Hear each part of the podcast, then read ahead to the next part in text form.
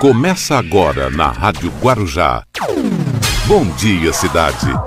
Apresentação: Hermínio Matos e Marcelo Castilho. Muito bom dia! Estamos iniciando aqui o nosso programa hoje, nesta. Hoje é terça-feira, né? Terça-feira, dia 26 de janeiro de 2021. Olha o mês de janeiro indo embora, hein? Coisa, né? Passa muito rápido e daqui a pouquinho vamos fazer aí um ano, né? Vai passar um ano dessa crise, dessa pandemia que foi instalada no planeta inteiro. Mas vamos lá, começando aqui o nosso programa, vamos até às 10 horas da manhã. É, daqui a pouquinho tem o professor Luiz Paulo aí com a gente. Né? Você Sabia, também tem o assunto do dia. Tem muita informação nessa uma, nessas duas horas que nós vamos ficar juntos aí com vocês. Ó, você nos acompanhando, lembrando sempre, estamos pelas redes sociais, é, Instagram, canal do YouTube e no Facebook. Facebook é Rádio Guarujá AM 1550. Nosso endereço, estamos lá em imagem. Afinal de contas, é o rádio que virou TV. Também estamos nos 1550 kHz da Rádio Guarujá. Prefixo mais tradicional, esse ano 2021, são 75 anos de história que a Rádio Guarujá vem prestando serviço aqui na Baixada, em todo o litoral de ponta a ponta, do litoral norte, litoral sul também a cobertura da Rádio Guarujá. Também a nossa parceria pela Guaru TV e para Vicente Carvalho. Bom dia a vocês, Vicente Carvalho, que estão nos acompanhando pela TV Guarujá, no, na NET, quem é assinante da NET, estamos no canal 11, na TV Guarujá. Então você nos acompanha em todas as plataformas. E hoje é aniversário de Santos. Santos completando 475 anos. Então tem alguns eventos públicos que são restritos devido à pandemia, então já não é mais como era. Agora dá medo falar de perdão, de de um, de um feriado como esse, como eu falei ontem. Ontem foi feriado na capital, né, em São Paulo. E aí você vê que os paulistanos vêm mesmo pro litoral. Né? E, então tem, eles vêm porque a praia tá aí, não tem nada, o pedágio não tem nada que os, a, a, os prefeitos ficam com a, com a bucha na mão. Certo? Com a bucha. Tem que resolver o abacaxi para descascar. São os prefeitos. Porque é, Ó, é muito fácil o que o governador Dória faz. É muito simples. É muito simples. Naquele ambiente que ele está lá, ontem até eu coloquei aqui, é, aquele show, é, um, é, um, é um programa de televisão.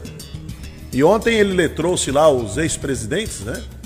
Trouxe o Fernando Henrique, o Sarney e o Michel Temer. Para eles falarem que é, não era, é, era a importância de tomar vacina. Agora, uma coisa que me chamou a atenção foi o Dória o tempo todo dizer que aquilo não era um evento político. Ué, é um evento empresarial? O que é um evento aquilo ali? Aonde foi feito o evento? Por quem foi feito o evento? Então, quer dizer, agora querem inventar a roda. Lógico que é um evento político. Tanto é um evento político que a Dilma, o Lula e o Collor não aceitaram. E, e, o Dória tem também que ter um pouco de, de semana. Ele, ele deveria. Eu acho que ele tem. Eu acho que ele tem. É que ele joga pra torcida. Ele joga pra torcida. Como qualquer político, né? Como qualquer político. Sem tirar. Ó, eu tô falando aqui, viu, Marcelo Castilho? Sem tirar o mérito do governador João Dória de ter, desde o mês lá de, de maio, junho do ano passado, ter se envolvido, ter ido atrás da vacina. Isso ele fez enquanto o governo federal, enquanto o Jair Bolsonaro, enquanto o ministro Pazuello foram, foram, foram trabalhar pela morte, porque é isso que eles trabalharam, porque o Pazuello agora tá mais, a batata dele assou, hein? Eu acho que ele vai cair. Porque agora o Supremo lá, o Lewandowski, autorizou fazer, ele é réu agora, né? Ele é investigado agora. Ele vai ser investigado. Porque ele sabia da calamidade que estava acontecendo lá no Amazonas. Ele sabia. E não tomou providências. E quando ele esteve no Amazonas, foi lá que eu, falei aqui na outra semana, foi lá contar piada, né? Contar anedotas. E foi embora. Foi recomendar cloroquina, foi recomendar não sei o quê. Dançou. Que o pessoal lá não estava precisando era de cloroquina nem de ivermectina. Ele sabia do que estava precisando lá. Ah, mas aquele governo lá do Amazonas, o governador é ladrão e tal. Tome providências. Tome providências. Agora, simplesmente não pode agir do jeito que agiu, e aí não fez nada, e muitas pessoas estão morrendo asfixiadas, estão morrendo sem, sem oxigênio, por conta de um descaso total. Ah, mas foi descaso do governador. Ó, imagina só, se tivesse faltando oxigênio aqui no estado de São Paulo. Teria carreata, teria manifestações, teria tudo. Mas lá no Amazonas. Ah, mas uh, o governo lá é desastroso. É um governo desastroso. Só que o governo federal, ele tem sua cota de participação. Ele tem sua parcela de responsabilidade. E não tomou as medidas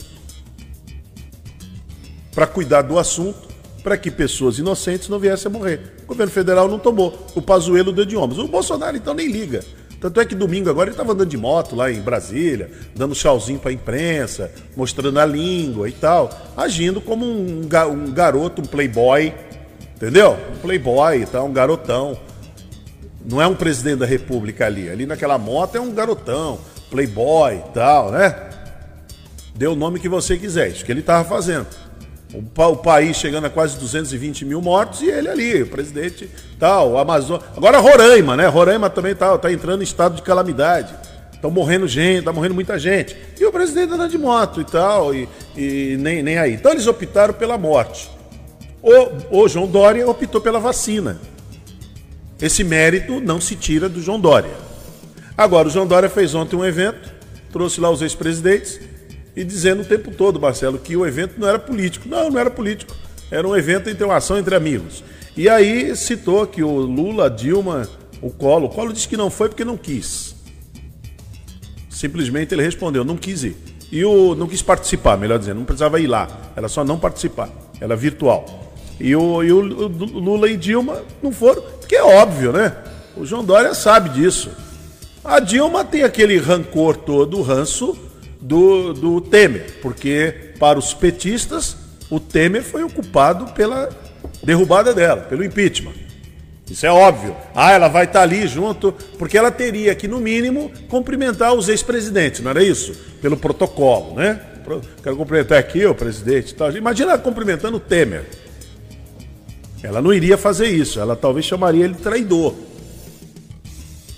E o Lula, por sua vez, tem também toda a mágoa por conta, por conta da Dilma, tem mágoa por conta da Dilma e tem a mágoa também porque o João Dória, durante a campanha de 2000, foi a campanha que ele ganhou a eleição à Prefeitura de São Paulo.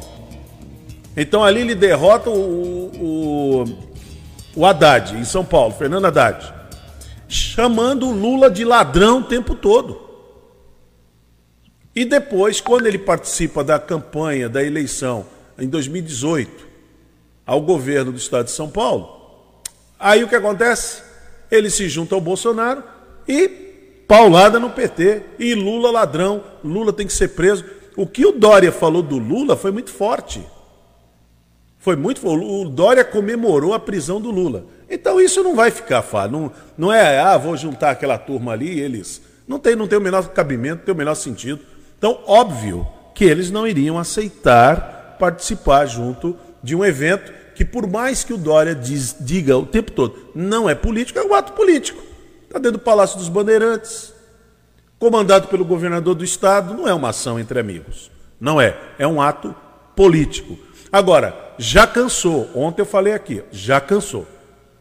Essa, esse show business que o, que o governador está fazendo, já cansou. Todo mundo já sabe que ele foi atrás da, da, da vacina.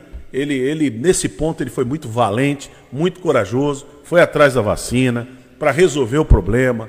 Tal, tá aí a vacina. O governo federal hoje está passando constrangimentos, porque quando o Dória trouxe a vacina, o Dória foi ofendido, o Dória foi ridicularizado, foi constrangido a vacina foi. O Jair Bolsonaro disse que não compraria porque não confiava na eficiência e na qualidade de uma vacina chinesa. E hoje o governo federal está tendo que comprar tanto a Coronavac quanto a de Oxford, só leva o nome de Oxford. Só leva o nome de AstraZeneca, só leva o nome. tudo é da China. Todo o material, todos os componentes para fazer a vacina da, de Oxford é chinesa. É tudo chinês. Os ingredientes ali. Os ins chamados insumos. Traduzindo, ingredientes. Então vem tudo da China, não tem saída.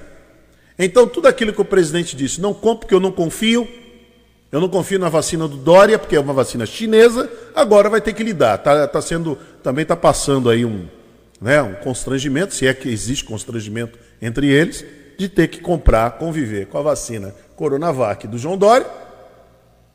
Ah, não, mas a vacina Va, a Coronavac é do Instituto Butantan, que é o Instituto Brasil, que a vacina é do Brasil. Não é do Brasil. O Instituto Butantan em São Paulo, mantido pelo governo do estado de São Paulo, que fornece vacina para o governo federal. E a Coronavac foi uma vacina que foi bancada pelo governo de São Paulo, que foi esculhambado, esculachado o tempo todo, constrangido, ofendido.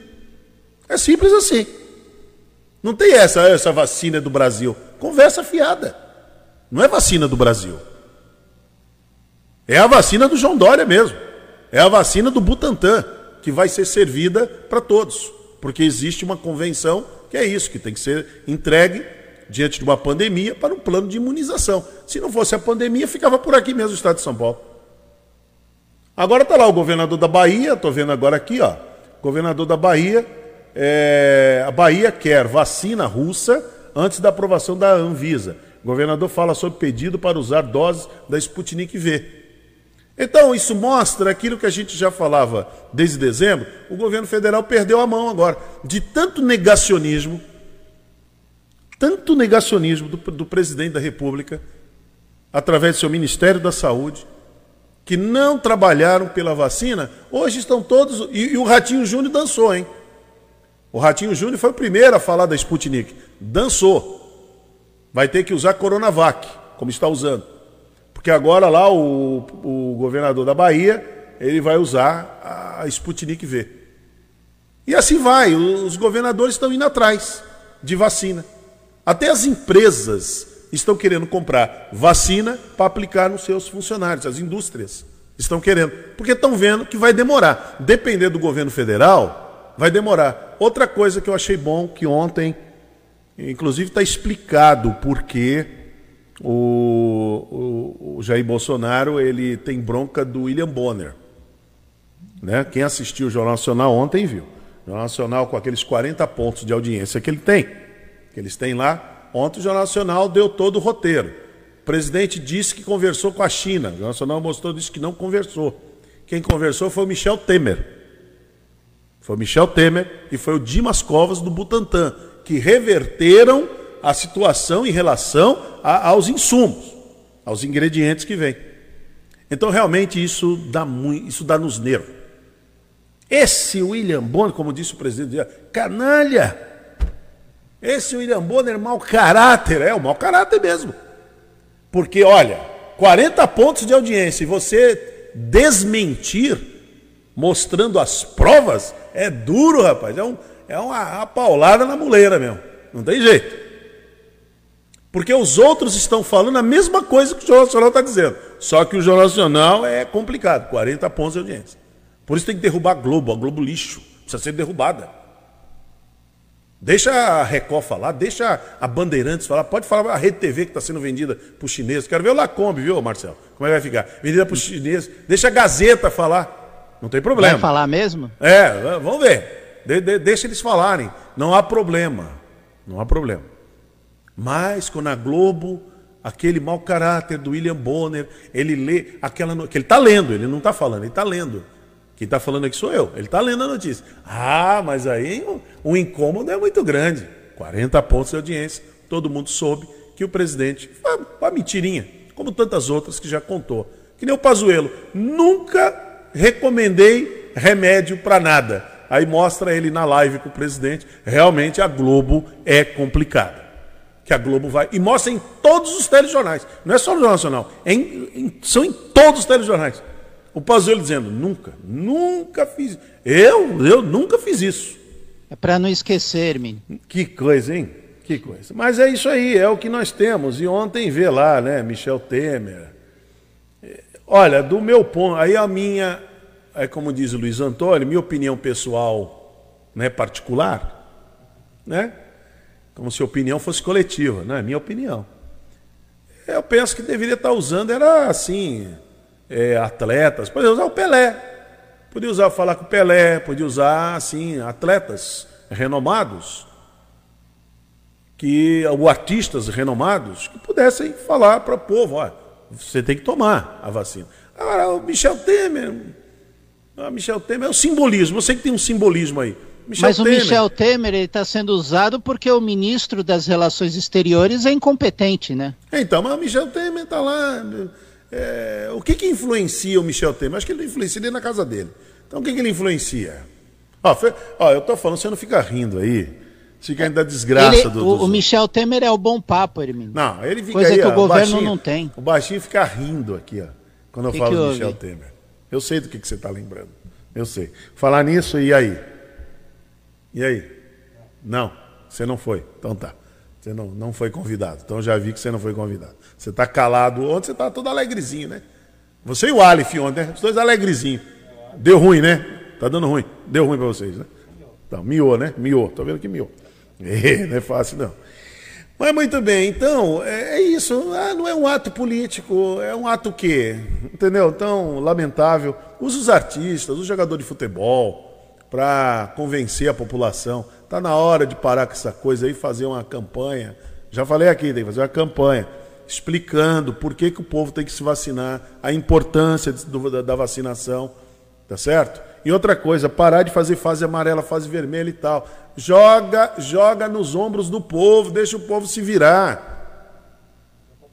Joga para. O baixinho falou, joga para a torcida, joga para a torcida. A responsabilidade é de vocês. Tá certo? Nós aqui vamos fazer a nossa parte. Qual é a nossa parte? É, é o, o, prefeito Guarujá, Valdo Suman, falou outro dia aqui. Falou, Hermínio, eu não vou falar mais nada. Eu acho que agora cada um tem que ter a sua responsabilidade. Não foi isso que o prefeito falou? Cada um tem a sua responsabilidade. Eu vou fazer a minha. Colocar o, o sistema de saúde público para funcionar.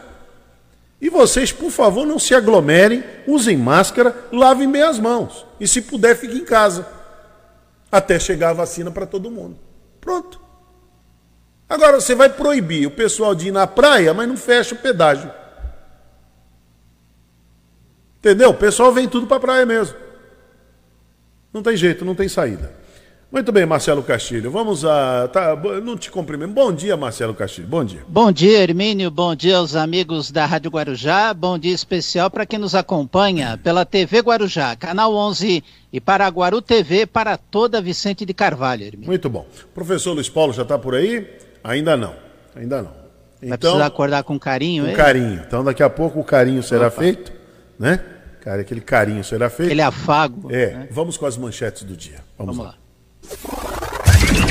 lá. As principais manchetes do dia. Muito bem, 8h21, vamos com as principais manchetes. Olha, Santos completa 475 anos com eventos com público restrito devido à pandemia. Brasil proíbe entrada de viajantes vindos da África do Sul. Em Praia Grande, jovem que teve paralisia vende doces em cadeira de rodas e emociona a web. Governo do Amazonas demite dois após furar fila na vacinação. Baixada Santista registra 833 novos casos e 14 mortes por Covid-19 em 24 horas. Quase mil da área da saúde morreram de Covid-19. Olha, novo decreto em Santos proíbe consumo em vias públicas e endurece fiscalização. Militares presos por registro de armas suspeito. Olha aí, seu Marcelo, o Santos Futebol Clube tem uma semana decisiva, hein? Para enfrentar o Palmeiras na final da Libertadores. Pois é. E o governo vai retirar cargos de aliados de Baleia Rossi. Comerciantes são contra mudanças de fase do Plano São Paulo na Baixada Santista. Governo dá aval à compra de vacinas privadas contra a Covid e envolve o fundo de investimento. 8 e 22 estas são as principais manchetes do dia e o Bom Dia Cidade já começou pelas redes sociais, canal do YouTube, Instagram, Facebook e também pelos 1550 kHz da Rádio Guarujá, prefixo tradicional, você sintoniza aí no seu rádio, na sua casa ou no seu carro, e a nossa parceria com a Guaru TV, para Vicente Carvalho, e a TV Guarujá, NET Canal 11. Bom dia, cidade.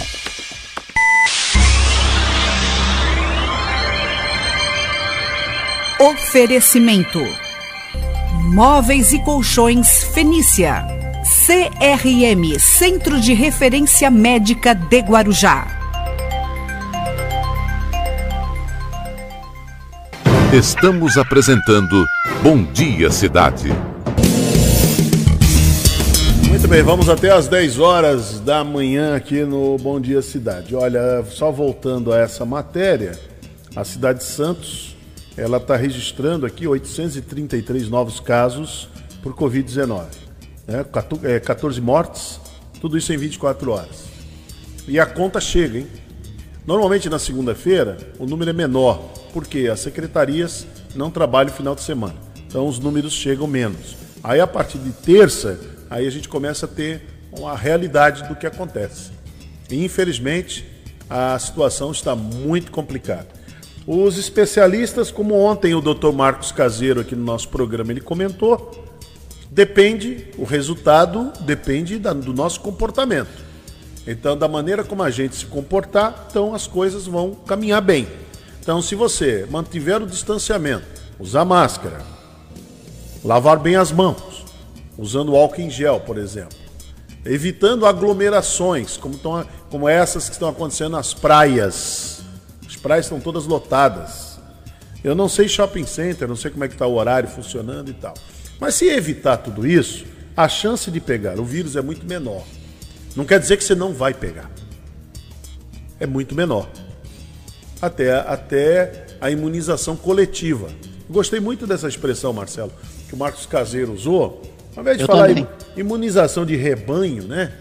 Porque rebanho não é coisa de gado, né? Coisa de gado e tal. Então, lá no- nós somos seres humanos, né? Embora nos compo- às vezes, às vezes o ser humano se comporta pior que os animais, mas somos seres humanos. Então não é imunização de rebanho, tá errado. Gostei do que ele falou. É imunização coletiva. É o coletivo. E para conseguir imunização coletiva, todos devem é, se vacinar. Simples assim. E esse negócio, vamos voltar nesse tema chato, Marcelo. Ah, não é obrigatório. É obrigatório, sim. É obrigatório. Tem um monte de coisa que é obrigatório. Que você faz e não se incomoda. Votar é obrigatório. Você não se incomoda. O que mais é obrigatório? Serviço, alistamento militar é obrigatório. Declaração de imposto de renda, obrigatório. O que mais?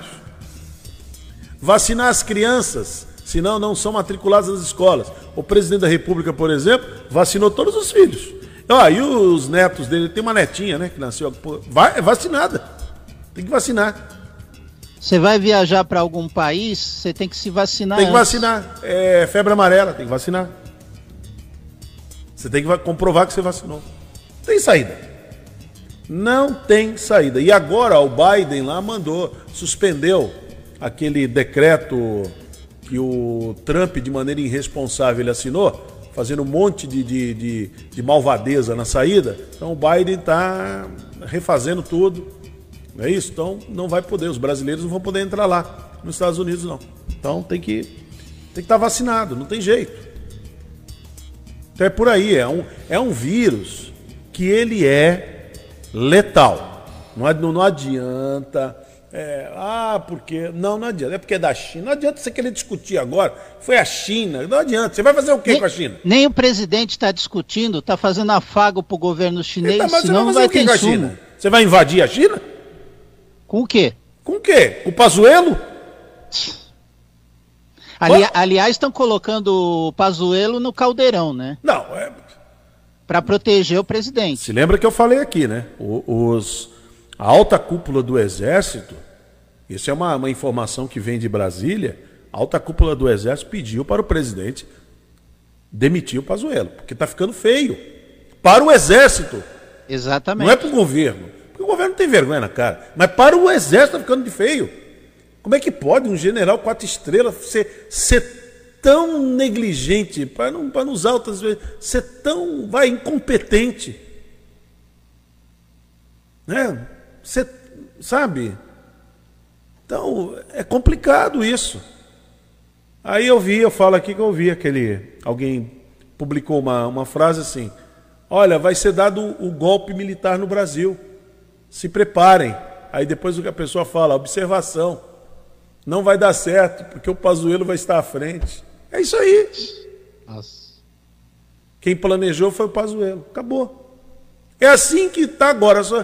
O Exército, não vou falar das Forças Armadas. Por isso que eu vou, é, às vezes, às vezes tem alguns, tem algumas pessoas, Marcelo, que falam assim: não, mas cabeça de militar é assim mesmo. Já viu essa expressão? Ah, não. Já, já, ó, já o presidente Bolsonaro, ele age assim porque ele é militar. É mentira. Eu conheço vários militares são geniais. Somente de alta patente. Que isso? Isso é uma. Olha, isso é um negócio assim, é, é, é, é jogar no, no, lixo que, todo o preparo que a pessoa tem. Tem pessoas, tem é, coronéis, tem capitães, tem, tem tenentes, tem brigadeiros, pessoas preparadíssimas. E de uma educação, de uma sabe, de uma postura, honradez. Para, não é, não é isso não. Como é que é, Hermínio? Quando a mãe e o pai querem que o filho que não tem muito juízo né, é se endireite, o que, que eles fazem? Ah, vai pro exército. exército. Manda pro exército, é verdade. É, manda o cara é mesmo. É, não, manda pro. Lá sai homem informado. Sai homem informado, é. Então, quer dizer, não é isso. Eu estava vendo uma, uma entrevista do, do general Hamilton Mourão, não sei se foi antes ou depois de ser eleito. Aliás, que cena do general Mourão, hein? É. Protegendo o, o Pazuello, hein? É, até eu entendo. O Mourão está numa situação porque Sinuca o... de bico, hein? Não, porque é assim, o Bolsonaro já deu uma bicuda nele, né? Ele não vai ser indo para uma reeleição, não vai ser o Mourão o, o vice. Não vai ser o vice. Então esse é o desespero, né? Ficar ali e tal, porque o Mourão vai cair no. Depois que ele deixar de ser vice, ele vai ser o quê? Entendeu? Então acabou. E o camarada pegou gostinho pelo poder, né? Não vai ter mais poder nenhum. E o Bolsonaro já, já deu, já deu a pinta toda aí que não será o, o, o general Hamilton Mourão que será o seu vice, caso tenha uma reeleição. Vai escolher outro. Ó, e vai escolher um dos bandidos ali da, do Centrão, hein? Anota aí, baixinho. Anota aí, Não me diga isso. Anota, vai escolher um dos bandidos, porque vale a pena. Quando a alma é grande, tudo vale a pena. Então vale a pena. Pode pôr aí. É, é, é o que o Lula fez. Quando o Lula escolheu o, o vice para Dilma, foi o Lula que escolheu. Michel Temer. Ah, foi o Lula que escolheu? Foi o Lula que escolheu. Olha aí. É o Lula que escolheu. Tem vídeos mostrando isso, tal, acabou. E todo mundo aplaudiu. Os petistas né, na época ficaram. Não, o presidente falou, está falado. E com o Bolsonaro é a mesma coisa. Os seguidores dele falou, está falado. É, na verdade o Lula escolheu porque ele achou que ia governar nos bastidores, né? Quando viu que a Dilma falou que quem manda é ela, né? Aí aconteceu o que aconteceu, né? É. Então tá aí a situação. Mas é isso, Marcelo, não é fácil não. Mas vamos em frente. Olha, o prefeito de Santos, Rogério Santos, anunciou ontem é, novas medidas que endurecem a fiscalização na cidade e proíbem o consumo de bebidas e alimentos após as 20 horas em vias públicas. Muito bom. As medidas fazem parte de decreto que será publicado no dia de hoje, já foi publicado. O novo regulamento foi elaborado após a mudança da Baixada Santista para a fase laranja do Plano São Paulo, durante toda a semana, e vermelha aos fins de semana, feriados e após as 20 horas nos dias úteis, permitindo apenas a abertura de comércios essenciais. A restrição ocorre após o aumento de internações, mortes, eh, casos e taxas de ocupação de leitos de UTI por conta da Covid-19. Segundo aqui o prefeito, fica proibido o consumo de bebidas e alimentos em vias públicas da cidade após as 20 horas. A fiscalização será endurecida em praças, praias, calçadas, é, em relação a festas e baladas clandestinas. Bom, vamos aguardar para ver, né? Tem que ter fiscalização, né? Tem que ter isso. gente suficiente para fazer isso. É. Haja, haja, haja servidor, né? Haja gente aí, o contingente aí da, da guarda, se a guarda, fiscalização. E com poder de polícia, hein? Porque na conversa não leva. Na conversa não vai. Não vai. Na conversa, ó, ó, gente, vamos aí, vamos entender. Ó, tá morrendo muita gente. Olha, tá. Os leitos de UTI estão cheios. Ó, tá, o bicho tá pegando. Né, o vírus é letal. Tá, né? Essa conversa não. O, o Hermínio, a orientação para algumas pessoas é no bolso. É, não, é. Você faz cócegas. É. Cócegas no ouvido. Não vai. Essa conversinha assim.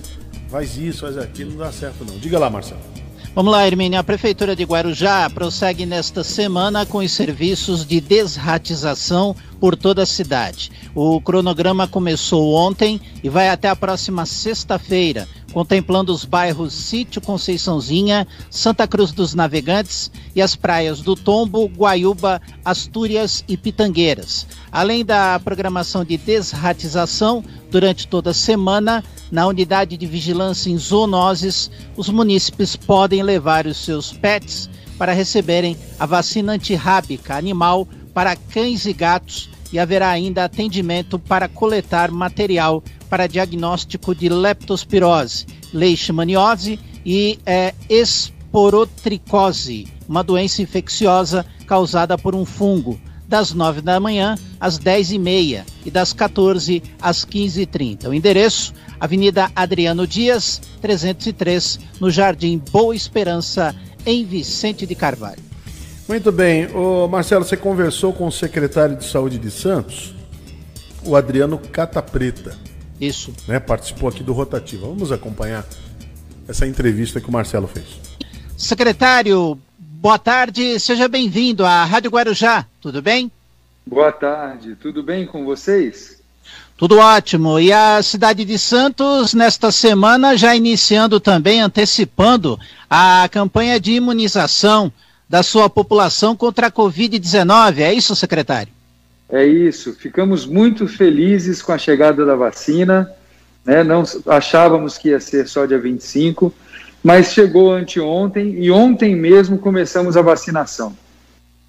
Perfeito. E quantas doses a cidade de Santos tem à disposição nesta primeira fase, secretário? Então, nós recebemos 5.560 doses, né, muito abaixo do que esperávamos para a primeira fase inicialmente. A nossa primeira fase estava prevista para vacinar todos os nossos 24 mil profissionais de saúde e vacinar também todos os nossos idosos acima de 60 anos.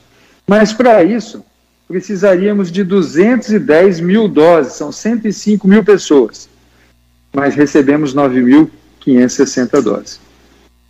Perfeito. E com essa quantidade pequena de doses, como é que a secretaria está fazendo? Ela está priorizando um determinado setor da rede pública de saúde, é isso? Exatamente. Nós estamos fazendo o, o, a prioridade do grupo prioritário, né? Então, nós estamos vacinando apenas profissionais de saúde que atuem direto no atendimento do Covid, profissionais de saúde na área de pronto-socorro, de SAMU, né? E de UTI. Estamos também vacinando os idosos das ILPIs, que a gente chama, que são as casas de repouso.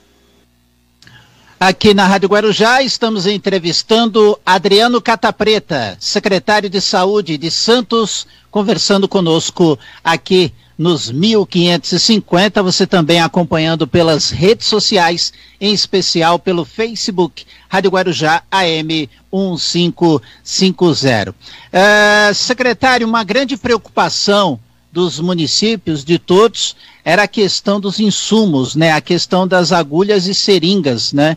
É, como é que a cidade de Santos conseguiu lidar com essa situação? Ela tem um estoque suficiente para poder é, ministrar a vacina? Nós já, já temos desde dezembro todos os insumos comprados.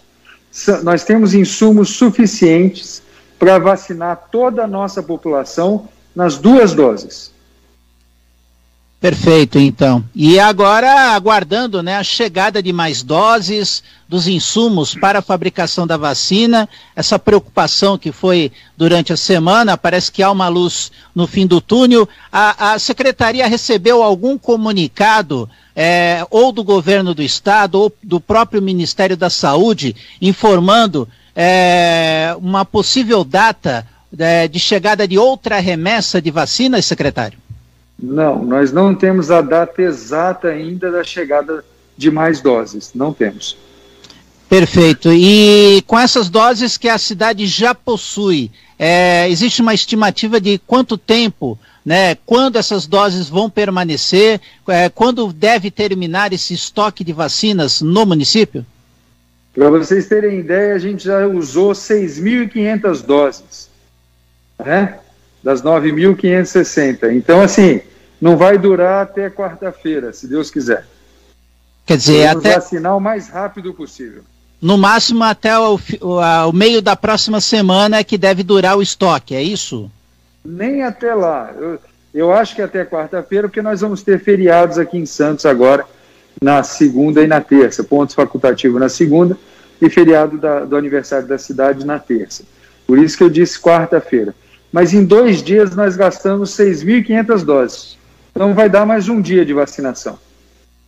O secretário teme que, se houver uma demora na chegada de outras remessas, tenha que mexer com a programação de vacinação na cidade?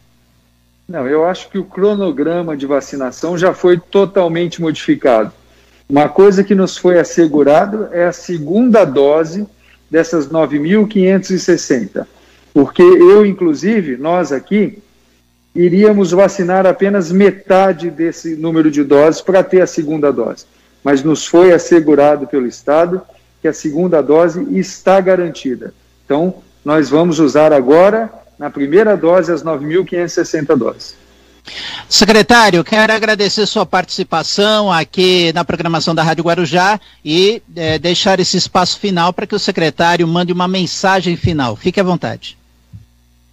Eu, a gente está muito feliz com a vacina, mas é de fundamental importância que toda a população se conscientize e mantenha todo o nível de higiene, possível higienização das mãos, com álcool gel, lavando as mãos, usando a máscara, fazendo isolamento social.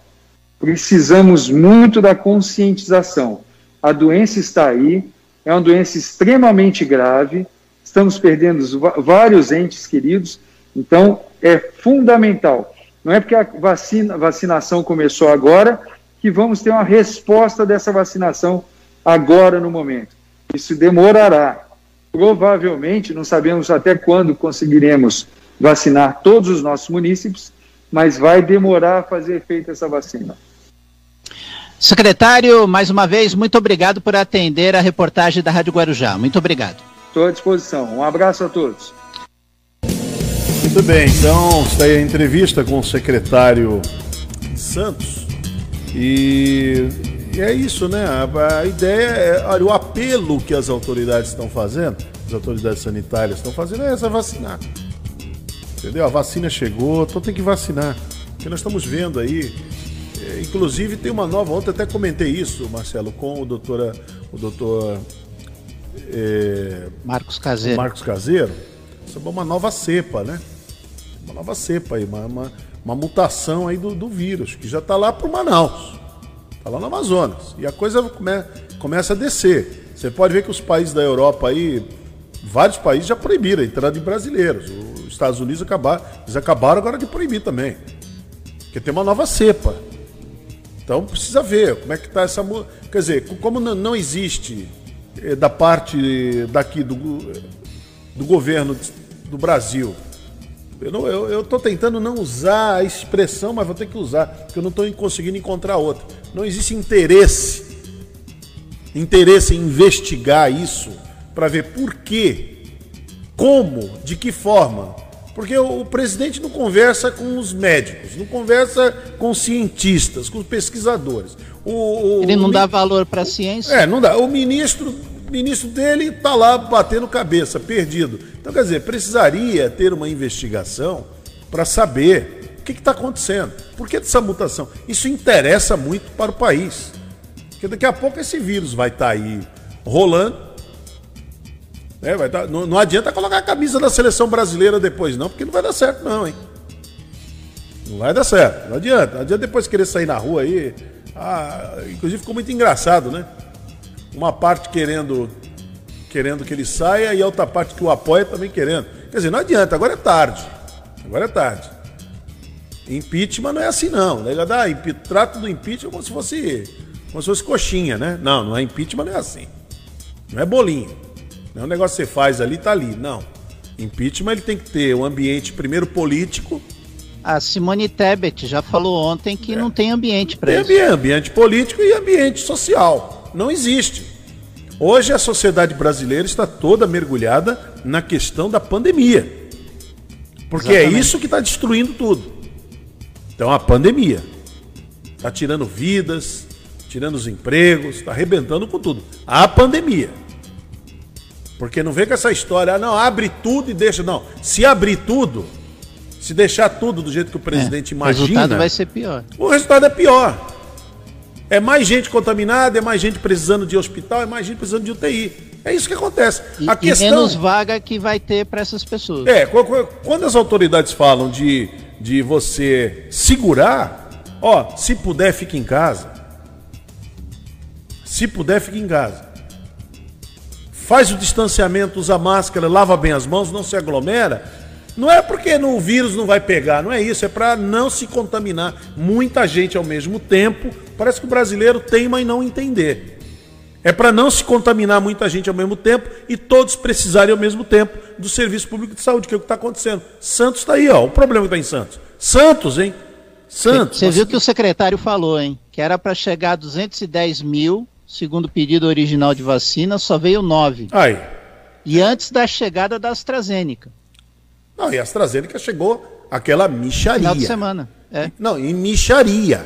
E vai ser dividido para 647 municípios do estado. Não, acabou. Micharia. A AstraZeneca foi, foi ali uma forma que o governo federal, o presidente, achou de mostrar que não, porque a casa caiu, né? É assim, é, tá correndo atrás também, não é pelo óbvio, não é pela lógica não, não. É porque muita gente morrendo, é, e, e, aí o discurso foi outro. Ah, e a pressão também, né? Complicou. né? Que agora e, vem do judiciário. Não, e, e quando veio a pesquisa, porque o que incomoda o presidente Bolsonaro é a pesquisa, não as mortes, a pesquisa. Veio a pesquisa, a pesquisa caiu e até os seus próprios apoiadores o estão rejeitando pelo seu comportamento, então agora ele está dizendo a classe luta... empresarial também. Não, ele luta pela ele. vida, ele luta, ele gosta da vacina, agora ele gosta dos chineses, sempre meu, meu, meu melhor amigo era um chinês, pô. Agora, agora acabou. Então é isso que está acontecendo. Porque a pesquisa mostrou uma queda livre. Então deixa eu estancar isso aqui. Como disse o, o, o general Hamilton Mourão, não, é um ruído, mas que ruído, hein? É um ruído de um supersônico. Dá para ouvir lá do outro lado do mundo. É, né? um ruído de um jato supersônico. O é. ruído que o Hamilton Mourão disse. Caiu na pesquisa, aí ali não tem como. O Fábio Farias, o, Fá, é, o Fábio Weigarten, esses dois, é, essas duas raposas que tem lá dentro, chegaram o presidente e falaram, presidente, não tem como a gente criar uma peça publicitária Tanta gente morrendo no Amazonas, agora em Roraima, os hospitais todos lotados. Não tem como. Aí o presidente muda o comportamento e vocês esculhambando a China. Não, agora o presidente passa a dizer que só ama a China de verdade. Nós vamos criar um negócio. Fazer que sou. Não, a China. A China precisa da gente, a gente precisa da China. É... Fazer aquele afago, né, Irmin?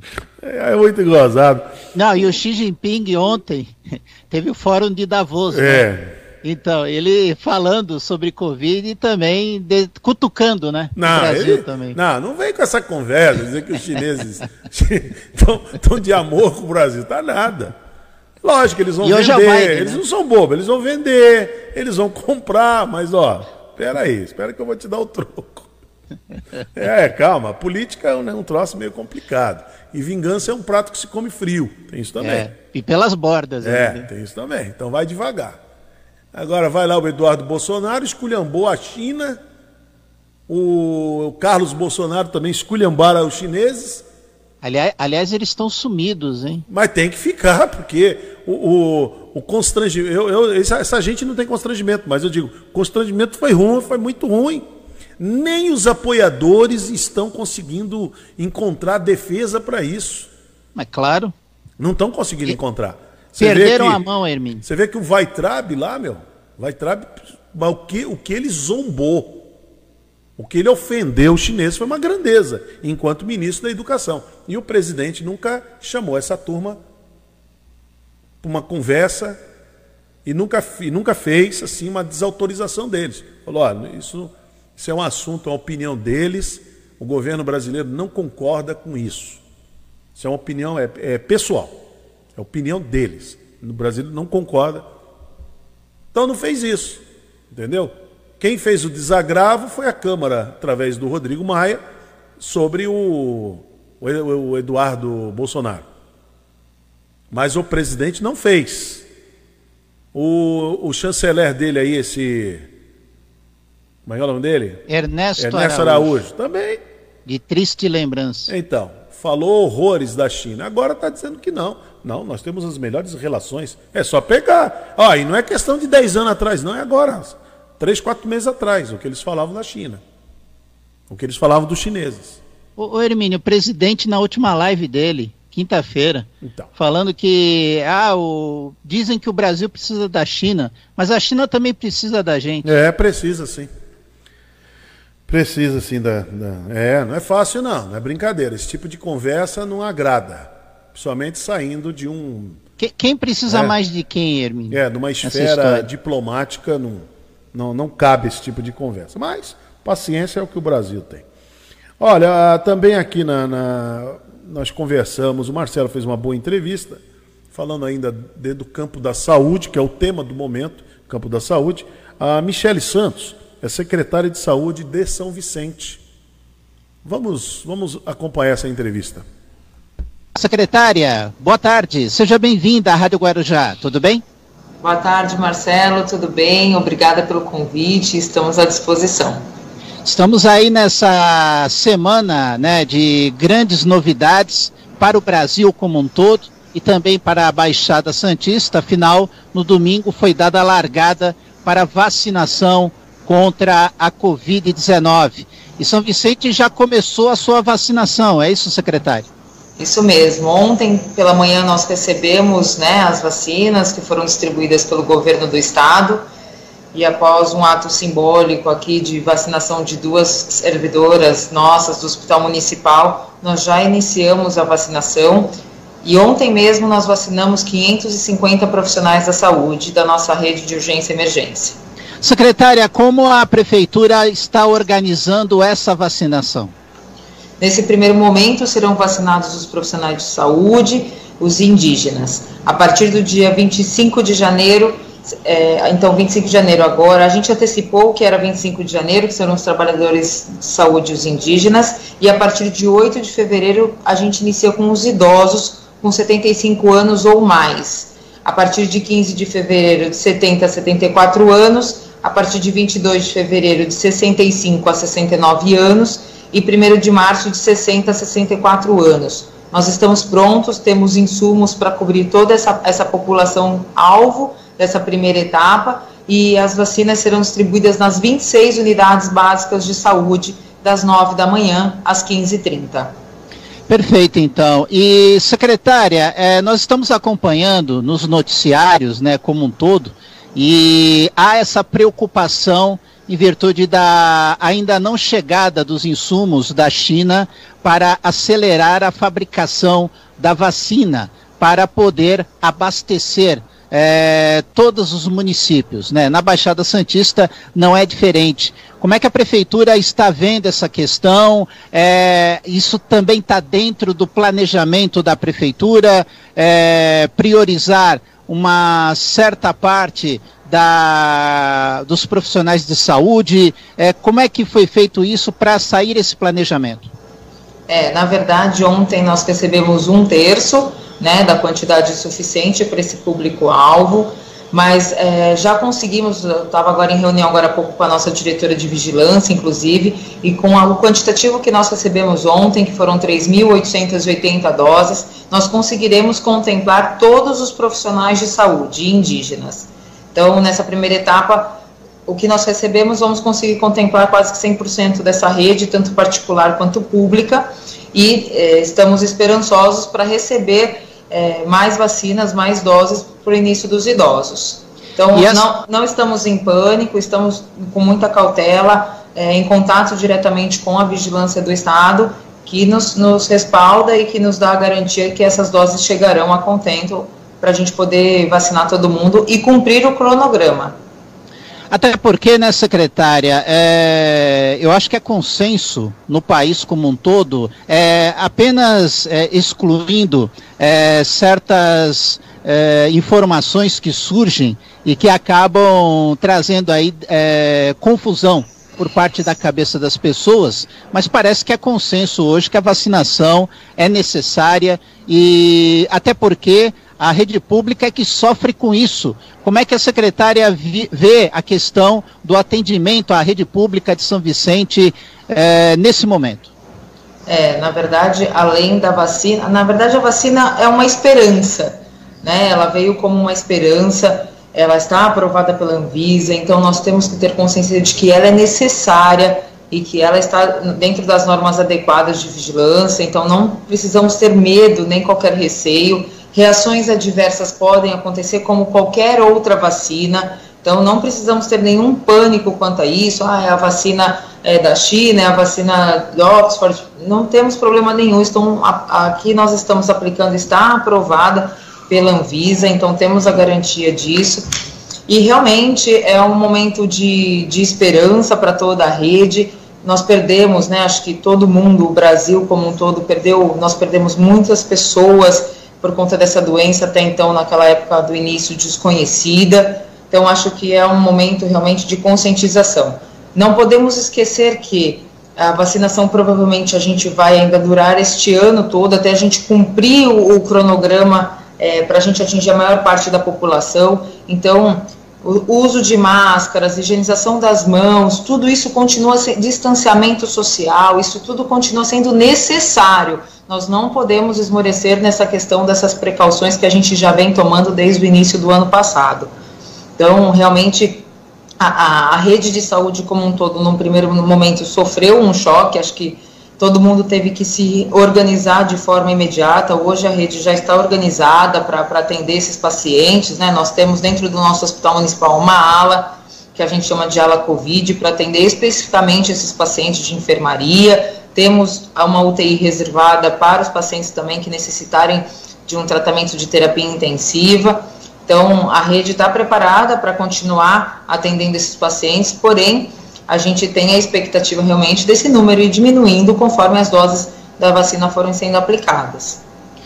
Michele Santos, secretária de Saúde de São Vicente, conversando conosco aqui no Rotativa no Ar, aqui na programação da Rádio Guarujá, nos 1550. Você também nos acompanha pelo Facebook, Rádio Guarujá AM 1550. Secretária, a vacinação já começou, é, mas ainda há aquela, aquela dúvida, né? Porque havia a preocupação de que não houvesse insumos suficientes na questão de agulhas e seringas. Como é que a prefeitura é, resolveu essa questão?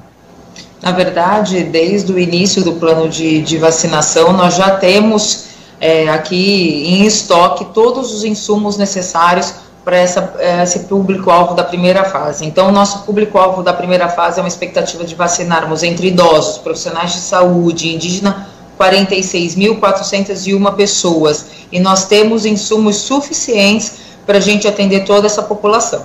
Então, estamos tranquilos quanto a isso. É, está aqui tudo em estoque para garantir a vacinação 100%. É, secretária, é, essa primeira fase da vacinação que contempla os profissionais da saúde, nós estamos falando de quantos profissionais na rede pública de saúde?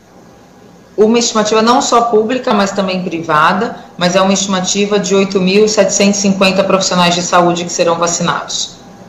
Perfeito, então. Secretária, eu quero agradecer sua participação e, claro, reservar para a secretária esse espaço final para que ela mande uma mensagem ou é, mande um reforço, de um lembrete para a população, principalmente de São Vicente. Fique à vontade, secretária.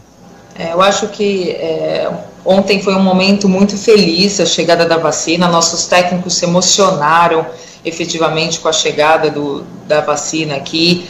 É, acho que realmente, como eu falei já anteriormente, é um momento de esperança, de uma nova, da gente voltar daqui a um tempo à nossa vida normal, à nossa vida comum.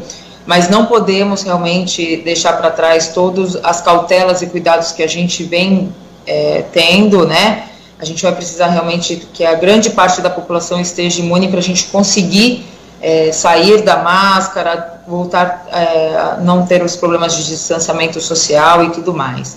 Então, é, eu peço só que a, a, população não crie pânico, fique tranquila. Nós estamos com as nossas unidades de saúde adequadas na questão do fluxo para não haver aglomeração entre os pacientes que estarão em consulta durante o período é, que a gente estiver vacinando os idosos, a gente vai tentar adequar novos fluxos dentro das unidades para a gente não misturar essa população. Então, que todo mundo fique tranquilo, a vacina é segura, é, vamos ter vacinas para todo mundo e insumos. São Vicente está preparada para essa campanha e para conseguir cumprir adequadamente todo o cronograma que foi feito pelo governo do estado.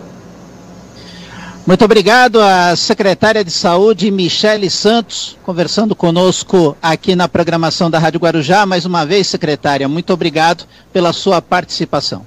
Eu que agradeço, Marcelo. Estamos sempre à disposição para passar informação para a população. Muito bem, está aí a secretária, né? Falando aqui para gente, muito boa, né? Essa, essa entrevista, viu, Marcelo? É aquilo que nós comentamos a outra vez é que ela é muito jovem, né? Secretária Michele, claro. né? Michele é muito é. jovem. Muito jovem mesmo. É, é, o perfil do, do atual prefeito, Caio, né? né? Caio Amado, Caio né? Os desafios são grandes, né? Os desafios são enormes. Mas muito bem, vamos, vamos em frente. Olha, 9 horas e 2 minutos. Estamos aqui com o Bom Dia Cidade pela Guaru TV, pela TV Guarujá, nos 1550 kHz da Rádio Guarujá, através das redes sociais. Bom Dia Cidade.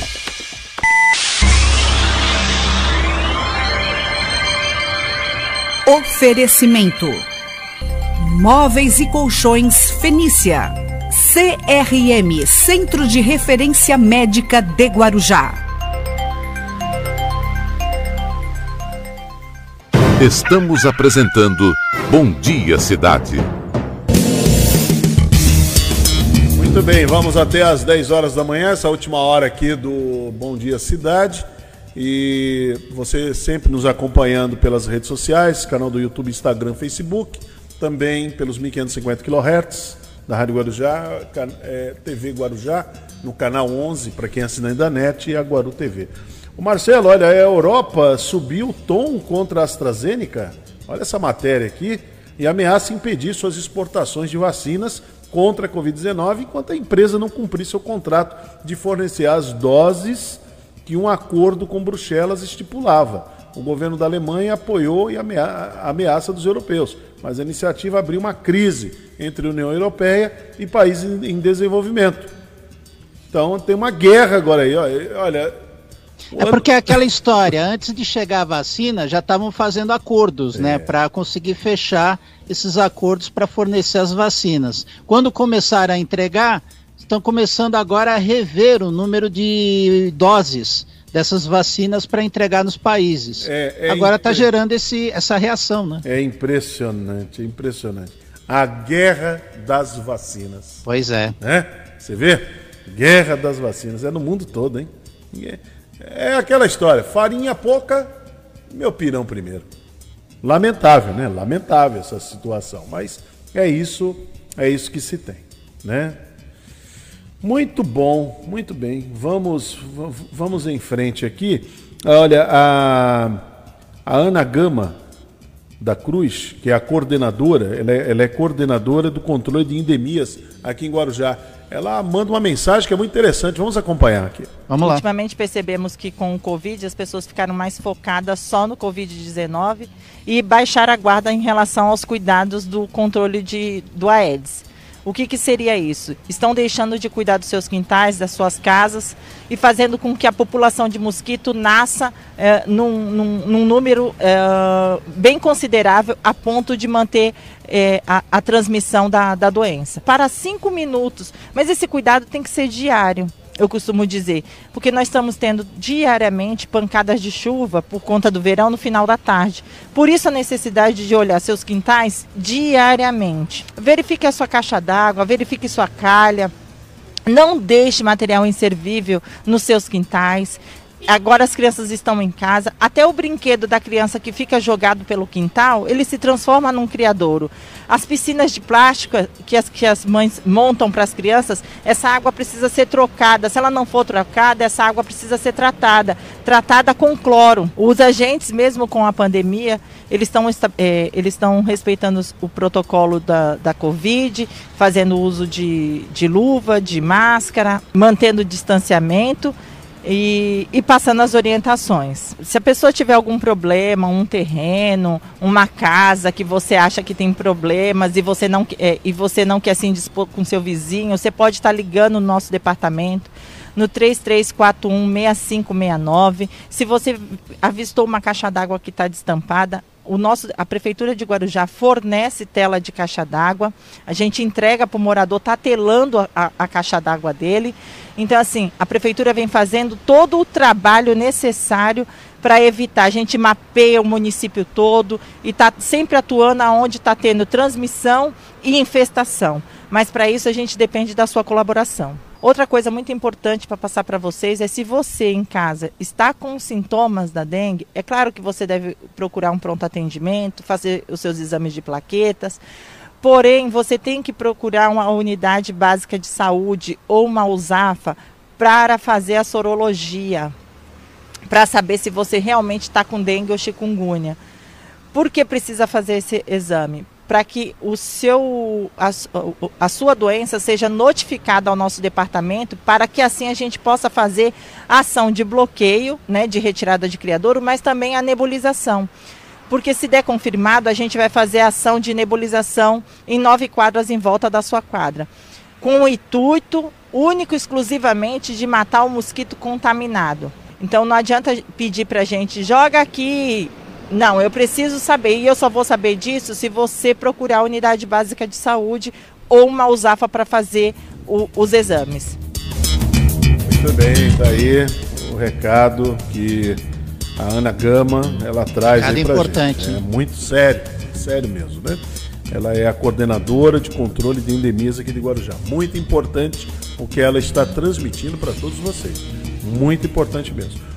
É, também nós acompanhamos o trabalho da Ana Terezinha Plaça e, e também do, do Marco Antônio Chagas, é, que foi dada a largada da imunização. Vamos acompanhar, vamos ver como é que foi isso que aconteceu aqui no Guarujá.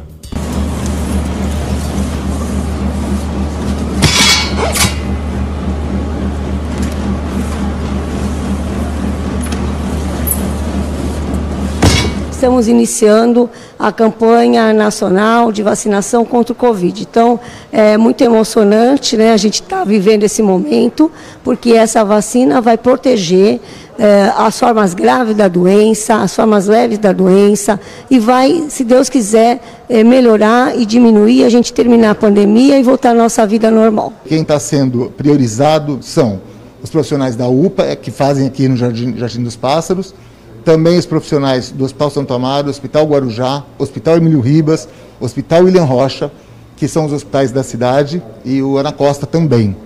Então, esses hospitais a gente está mandando as doses para os hospitais. Aqui na, na unidade Jardim dos Pássaros, quem está fazendo é o pessoal das UPAs. A segunda dose são de 21 a 28 dias após a primeira.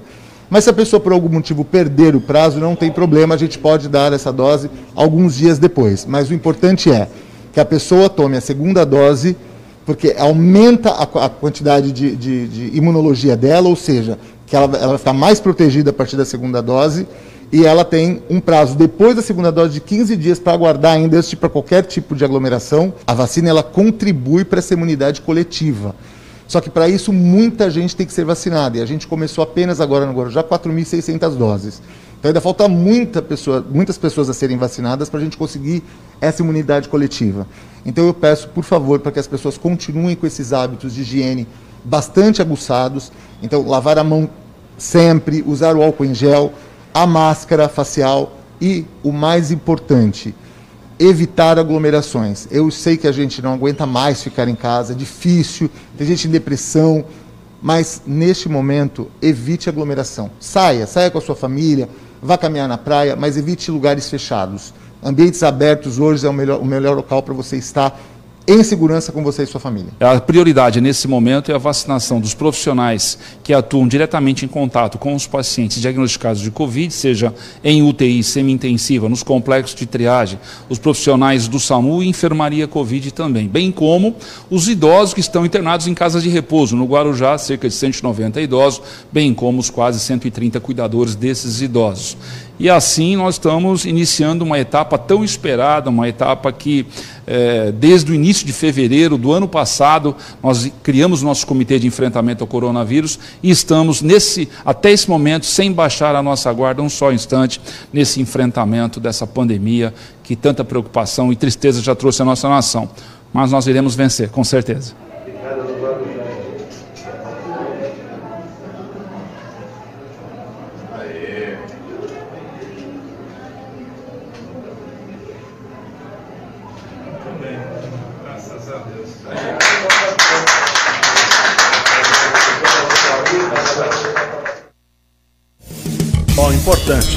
Importante a gente estar sempre registrando é, e repetindo, né? Esses gestos que são feitos, essa ação que é feita, né? Muito bom mesmo, muito bom porque é, o, que foi, o que aconteceu no Brasil ano passado é, foi algo chocante. O desdém, sabe? A, a, eu uso a expressão avacalhação sobre, sobre o vírus né? A gente ouviu gente como Osmar Terra dizer que é, não, em abril acabava. Em abril acabava. E o presidente da República caiu, caiu nessa. O presidente por várias vezes falou: não, não, o vírus está acabando. Agora mesmo, em, em dezembro, final do ano, ele aqui no, no Forte do, dos Andrades, ele gravou um vídeo na página do Eduardo Bolsonaro, do filho dele, dizendo: não, não, já acabou. Agora em janeiro, acabou. Pode pegar o vídeo dele aí, você vai ver. Ele falando: não, acabou. Isso aí já está passando. Que, que, seria só 80 mil pessoas, é, né? Não, Infectadas. Não, não, não, acabou. No começo não ia passar de, de, de 3 mil mortes. No começo. Lá, é. lá, em, lá em abril, maio, não ia passar de 3 mil mortes. O presidente disse. Osmar Terra reforçou e mais toda aquela renca de gente Ali, aliás, cadê o Osmar Terra? É, ainda, ainda, está se recuperando da Covid, porque de, deixou sequelas nele. Porque ele dizia também que era uma gripezinha, que era nada. Ca cadê o Onyx Lorenzoni? Então, então se recuperou. O Onyx já, já, já se recuperou. Agora, o, o Osmar Terra está se recuperando ainda. Ficou ruim, muito ruim. Ficou muito mal da, da, que da coisa, Covid. Hein? Ficou muito mal. Quase, é que assim, a gente não sabe. Ele quase é o que veio de, de assim de relatório de boletim médico, ele quase foi entubado. Quase foi entubado. Então, se ele fosse entubado com a idade que ele tem, seria muito complicado. Era um mas, risco, né? Mas ele está tendo vários problemas. Problema, é a última informação que tinha, ele está com trombose. São as sequelas. São as o sequelas próprio ministro do... Pazuello teve que se internar mais é. duas vezes. Não, não é fácil não. Não é brincadeira. E essa turma aí dizendo que não era nada, que tem que abrir tudo, deixar todo mundo. Inclusive o, Osmar Terra ele defendia a que ele chama imunidade de rebanho, que é a imunidade coletiva. Defendia isso. Só que é assim, não é o filho dele que vai morrer, não é a, a filha, não é o neto, entendeu? Que é isso? Quer dizer que o dos outros pode morrer, os amigos dos outros, os filhos, entes queridos, Pode ser entubado, pode estar tá tudo certo. Porque, como diz o presidente, é assim mesmo, a vida é assim, tem que morrer mesmo. Ah, não dá, né? Não dá para ser cruel desse jeito. Eu, pelo menos, eu não consigo olhar para uma situação dessa e achar, sabe? E botar a culpa na Globo, dizer que a Globo é lixo. Hum. É muito fácil. É muito fácil. A situação é grave. E isso aconteceu ano passado, gente. Olha agora como é que está. Então, muito importante estarmos sempre passando, mostrando, olha, a situação é essa aqui. Essa é a situação. Por isso que você precisa usar máscara, distanciamento, lavar Evita, bem as mãos, evitar aglomeração. E aglomeração. Não, não promova aglomeração. Não caia na conversa de que, ah, eu não vou me aglomerar no, no, no guarda-sol, mas na minha casa eu me aglomero. Não. Se você ficar só você e sua família. Quantos tem na sua família? Eu duvido que essa gente que tá... Santos já está aí. Estourou já. Não tem leito suficiente. E tem mais um problema, gente. Além do leito, não tem profissionais. Os é profissionais estão esgotados, porque é, a tua teimosia de achar que você tem o direito de que os caras descer a serra, vir para cá e tal. Esse direito, pensa no profissional que está lá. O profissional está esgotado. Que tem que ficar é, é, cobrindo né, vários plantões para poder dar continuidade ao trabalho. Imagina o profissional de uma UTI é que tem que ficar ali dando toda assistência. O, paciente entubado, ele tem que higienizar o paciente. Ele não, ele está esgotado fisicamente e emocionalmente. Ele também tem família. Ele também gostaria de estar na praia tomando uma caipirinha. Aliás, os especialistas falam: você pode ir à praia, caminhar, fazer atividade, não ficar parado na faixa de areia, batendo papo. Mas o problema é a aglomeração. Então. A atividade física ela é importante. Você caminhar, correr, como você está dizendo, caminhar, correr e tal, né? você exercitar. Isso é tudo muito importante. Tomar sol, por causa da vitamina Sim. D, tudo é importante. Agora, como é que você vai fazer isso? Aglomerado? Não, não dá. Aglomerado não pode. Transmite. Ah, mas, uh, mas é. Aí começa. Começa as teorias das, da conspiração. Vai na teoria da conspiração para você ver. Olha como é que está o Amazonas lá. Olha o ministro da, da Saúde, o, a incompetência dele. Roraima agora. O Também. presidente está agindo igual um playboy. Pegou uma moto é. agora no final de semana, no domingo, saiu dando risada. Quase 220 mil pessoas morrendo no país. Lá o estado do Amazonas, um colapso, um caos.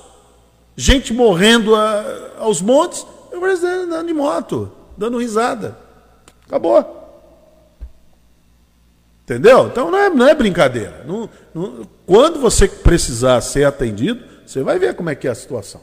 Então vamos se cuidar. Por isso que é importante estar tá passando essas matérias sempre, mostrando os cuidados. Olha, e os cuidados avançam, inclusive na educação. O Marcelo conversou com o Marcelo Nicolau, o xará dele, Marcelo Nicolau, que é qual que é a gente ia agora, Baixinho? Era o Marcelo Nicolau? Marcelo Nicolau, que é o secretário de Educação aqui de Guarujá, porque também tem uma, toda uma preocupação sobre a volta às aulas. Como é que elas vão ocorrer? Vamos ver o que disse o Marcelo Nicolau aqui no Rotativa do Ar. Secretário, boa tarde. Seja bem-vindo à Rádio Guarujá. Tudo bem? Boa tarde, Marcelo. Muito obrigado pelo convite. Estou à disposição. Perfeito, então. O secretário que na última gestão assumiu uma outra pasta, mais precisamente da cultura, e agora o um novo desafio, né, secretário? Encarar uma pasta muito importante que é da educação, não? É o maior desafio da minha vida, encarar a pasta da educação. Sou educador de formação, professor de história, já tive batalhando na em várias escolas estaduais, escolas municipais. E agora estou aqui para contribuir um pouquinho com a minha experiência para ajudar na construção da educação na cidade. Secretário, a rede municipal de ensino já começou suas atividades através das creches municipais.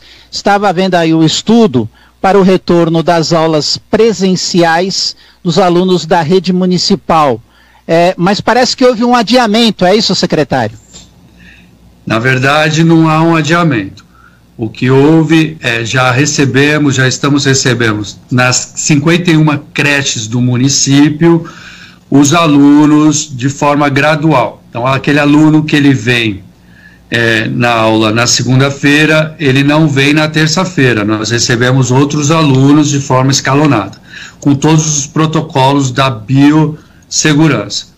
Acontece que para as aulas dos, do, dos outros alunos do ensino fundamental e ensino médio, nós vamos primeiro receber os professores a partir do dia 8 de fevereiro para reuniões, para adequações, e a partir do dia 22 de fevereiro, todo o corpo discente, que são os alunos.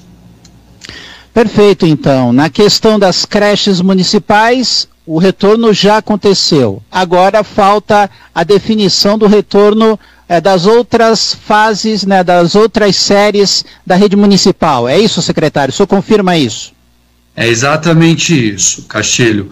A partir do dia 8, as escolas estarão preparadas para receber os professores, orientadores, os seus uh, diretores, que eles terão ali todo um, um rito de adequação com a biossegurança.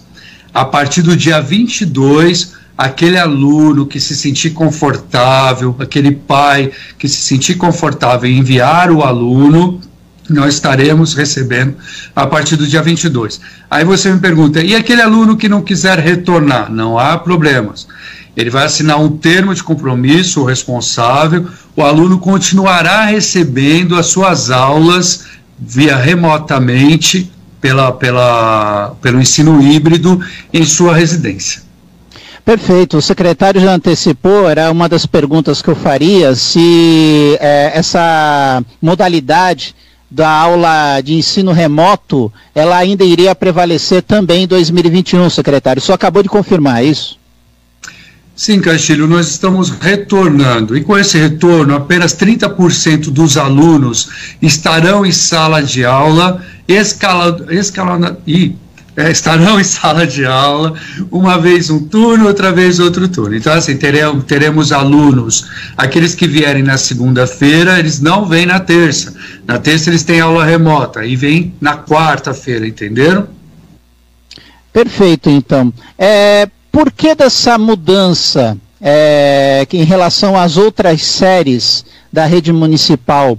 É, houve é, um novo planejamento? Foi necessário fazer uma readaptação? Por que dessa mudança de data?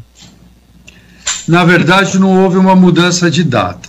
O que houve é a necessidade, sim, dessa readequação, desse preparo do corpo docente para receber esses alunos de um mundo novo, num novo normal. O aluno agora ele, ele entrará na escola, ele re, vai retornar onde ele teve familiares que tiveram, teve perdas familiares, teve perdas de amigos, então tem todo um acompanhamento psicológico que será feito também junto a esse aluno, junto ao corpo docente. É muito interessante que a gente tenha muita precaução na hora do retorno desse aluno. O aluno que estava antes da pandemia é um, e o aluno que retorna após a pandemia, durante a pandemia, é outro. Então, nós temos que ter todo esse cuidado, além da biossegurança, o cuidado da construção também do psicológico desse aluno. Secretário, é, até que ponto é, esses protocolos de segurança que são exigidos por causa da pandemia da Covid-19, de certo modo, é, exigem da pasta é, uma adaptação maior, um investimento maior por parte da Prefeitura, secretário? Ah, sim. Exigiu de nós uma nova licitação, uma licitação de todos os aparatos, são os EPIs, né, os equipamentos de segurança. Então, todos os professores eles terão equipados com aventais, com luvas, com máscaras face shielders, com aquelas máscaras normais também, descartáveis. Então, tem ali os equipamentos para que a criança possa é, solicitar o álcool em gel a todo momento, os, os uniformes, a, o material que é entregue à criança totalmente higienizado, tem lá o seu distanciamento no local do refeitório. Então foi feita toda uma adaptação na escola e essa adaptação até a nossa unidade escolar aqui no município, ela virou referência a outros municípios. Estamos recebendo profissionais de, de Bertioga e outros de outras unidades que estão vindo visitar como é que a gente está se adaptando a esse novo normal. Então, há sim um novo custo ao município de licitações, de requisições, para que isso ocorra. Marcelo Nicolau, secretário de Educação de Guarujá, conosco aqui na programação da Rádio Guarujá, aqui nos 1550 e também pelas redes sociais, em especial pelo Facebook, Rádio Guarujá AM 1550. Secretário, é, esperamos que o retorno às aulas, né, o retorno às atividades, a essa normalidade, entre aspas, né, porque ainda estamos vivendo numa pandemia, mas com a notícia da vacina, há essa esperança de uma normalidade né, em, em breve para as atividades na área da educação. Senhor tem essa expectativa também, secretário? Eu tenho uma expectativa muito positiva de que a vacina irá funcionar sim, ainda a sua plenitude, e que a gente consiga avançar com todas as tratativas da educação no município e no país como um todo. Nós temos aqui a vontade de investir muito no contraturno, que é quando o aluno ele tem a aula dele normalmente durante o dia, no, pela manhã, e ele retornará à tarde para uma atividade de capacitação numa segunda língua, ou numa capacitação numa culinária, ou de algum determinante é, de, de esporte. Então, assim, nós queremos muito investir no contraturno, investir na educação da, da, da municipalidade. Para isso, nós necessitamos que essa vacina dê certo e que a gente tenha aí um novo recomeço na educação do município. Secretário, como é que o senhor está vendo é, essa questão dentro da sua pasta de cursos, né, de novas formações, né, formação de mão de obra é, no município de Guarujá. A secretaria também está com novidades a respeito disso, secretário? Olha, a secretaria tem várias novidades, entre elas é do EJA, que é o ensino de jovens e adultos.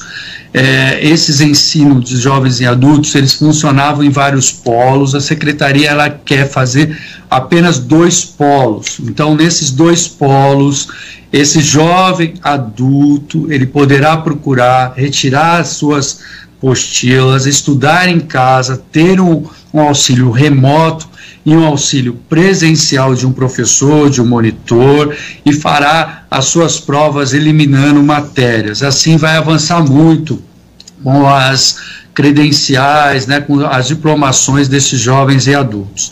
Além disso, o ensino técnico no primeiro de maio já estão com as inscrições abertas. Lá nós temos mecânica, meio ambiente, é, química, e outros, administração técnica também, é pela técnicomaio@gmail.com. Ele pode entrar lá, fazer seu, seu credenciamento e nesse credenciamento será avaliado as disciplinas de português e matemática. As maiores notas terão as melhores classificações. Secretário, o que é a Escola do Futuro? Guarujá chegou a receber o diretor de inovação da Escola do Futuro. É um projeto da USP, é isso? É exatamente isso. A Escola do Futuro ela já acontece, o futuro já começou, já chegou, e ela capacita professores para que entendam de forma laboratorial e é, como funciona o ensino remoto. Então, assim, ela capacita o professor a utilizar das ferramentas para o ensino híbrido. E nós tivemos já 80 professores capacitados no ano passado, e agora vamos avançar capacitando cada vez mais os professores para que eles consigam atingir o seu foco, que é aquele aluno que está em casa. Secretário, eu quero agradecer sua participação aqui na programação da Rádio Guarujá e, claro, é, em outras oportunidades, vamos falar muito de educação em 2021, mas a gente reserva esse espaço final para uma última mensagem. Fique à vontade, secretário. Eu agradeço muito a oportunidade, quero dizer a todos os pais de alunos e aos alunos que estamos aqui à disposição para enfrentarmos a todas as dificuldades que esse momento nos cobra, mas que as escolas municipais estão todas capacitadas com os protocolos de biossegurança para receber o aluno a contento e com muita segurança. Um bom, uma boa semana a todos. Bem, está aí o Marcelo Nicolau, secretário de Educação aqui de Guarujá. 9h32. Bom dia, cidade.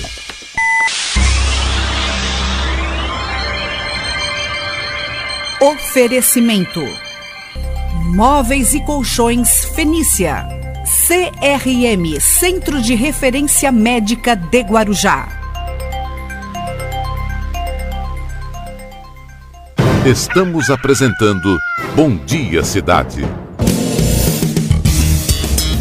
Muito bem, vamos até às 10 horas da manhã. Marcelo, uma notícia fora da curva, né? Só para dar uma, uma, uma relaxada.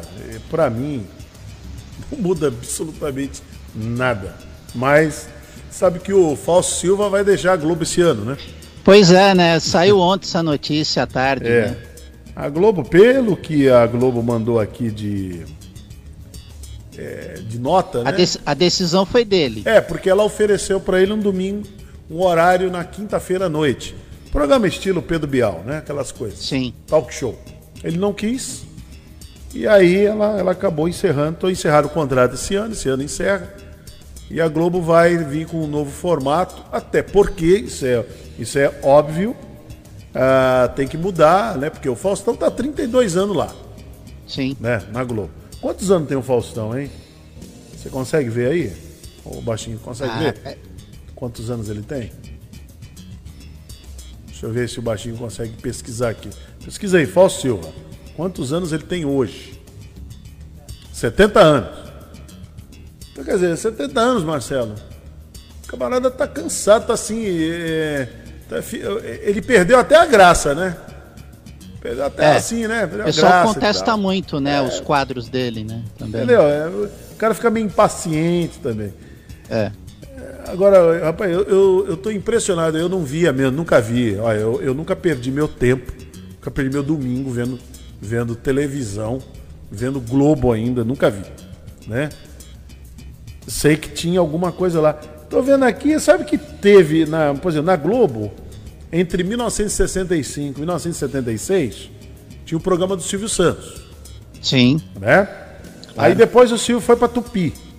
Aí a Globo colocou o Moacir Franco e Pepita Rodrigues. Olha eu, aí. Eu não sabia disso, nunca assisti. Eu, tam- eu também eu, não era sabia. criança, em 76 eu era criança. Também nunca vi isso aí, nunca perdi meu tempo. Aí depois, não deu certo. Aí depois veio Batalha dos Astros, 83 a 84, comandado pelo Miele. Miele.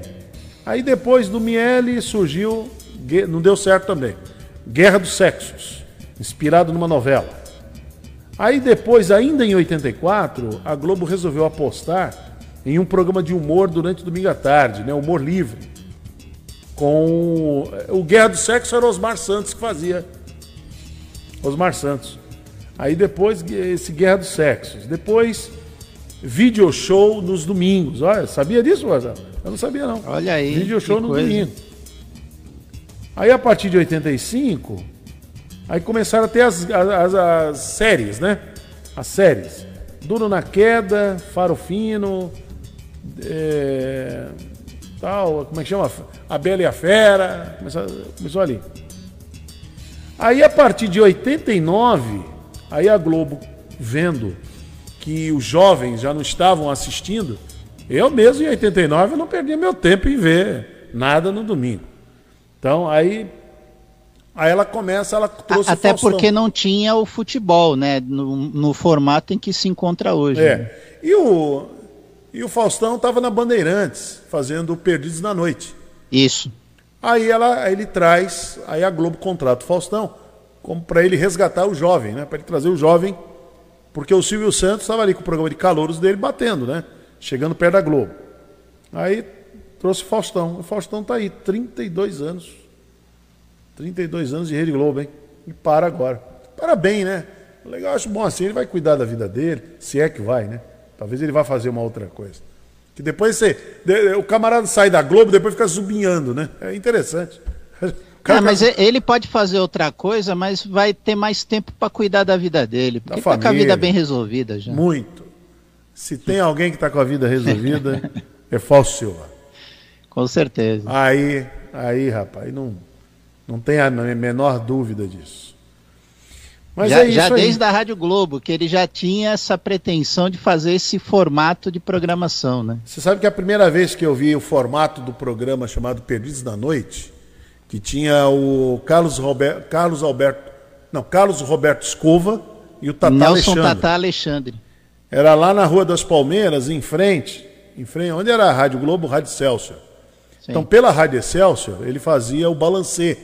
Sim, sim. Tinha o balancê que os Santos apresentava sempre a meio-dia pela Rádio Celsius. E, e no sábado, o, o Faustão, que ele era repórter, aí no sábado o Faustão fazia o balancê, trazendo artistas e políticos.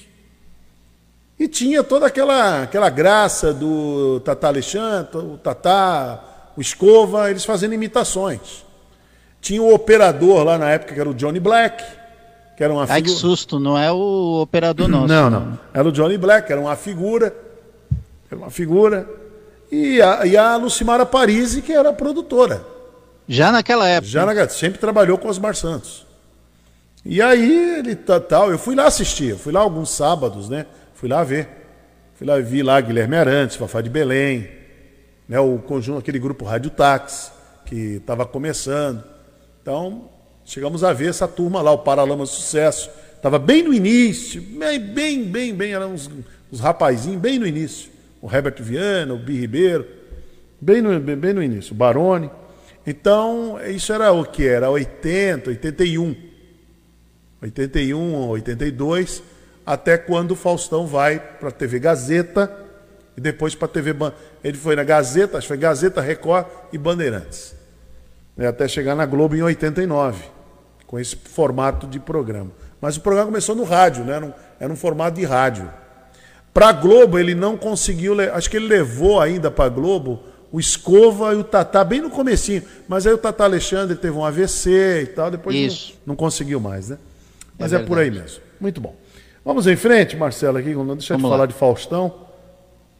Talvez faça falta para muita gente. Para mim, pessoalmente, eu nem sei o que, o que, Faustão tem. Eu sei que ele está lá no domingo. Né? Vai, vai, vai ser interessante o pessoal da criação da Globo bater cabeça, né? Não, pra preencher já- o espaço da Globo, né? Segundo o novo, Faustão, diretor, né? é, o novo diretor de programação da Globo é o Ricardo Waddington. Sim. Ricardo Waddington. Ele diz que tem- já tem todo um projeto para 2022. Olha aí. Tem todo um projeto para 2022. O Baixinho está dizendo que o projeto para 2022 é balança, mas não cai. Não, isso aí já foi. Isso aí... balança, mas não cai. É, como é que é? Marcos Filho tá no meio É. disso aí? Mas, rapaz, o que tem de gente que eu vejo aqui na- nas redes sociais querendo, querendo que a Globo quebre? É impressionante. Gente, se a Globo quebrar, vai ser um desemprego enorme, porque as outras emissoras não vão conseguir contratar. Não contratam. Não estão contratando. Entendeu? Aliás, vou lembrar, hein? Estão sendo vendidas. Então, é complicado. Como é, como é que é, Hermínio? A- China tem parte em algumas emissoras, é isso? Na? Bandeirantes e agora quer comprar a Rede TV. Que isso? E o presidente preocupado se a China vai comprar terras, né? Está comprando as, a comunicação. Tá comprando comunicação. Então não é, a coisa não é, não é fácil não. Não é fácil. Muito bem, vamos em frente. O, você conversou com o teu xará. hein? Só conversa com o xará agora aqui. Marcelo, é o Marcelo Nicolau, agora é o Marcelo Mariano, que é o secretário de Habitação de Guarujá, que deu entrevista aqui no Rotativa no Ar. Vamos acompanhar. Secretário, boa tarde. Seja bem-vindo à Rádio Guarujá. Tudo bem? Boa tarde, Castilho. Boa tarde a todos os amigos aí da, da rádio. Um minutinho só aqui. É, o secretário está em movimento, estamos percebendo Pronto, no veículo dele, agora sim, está parado aí. Está ah, em algum, isso, agora sim.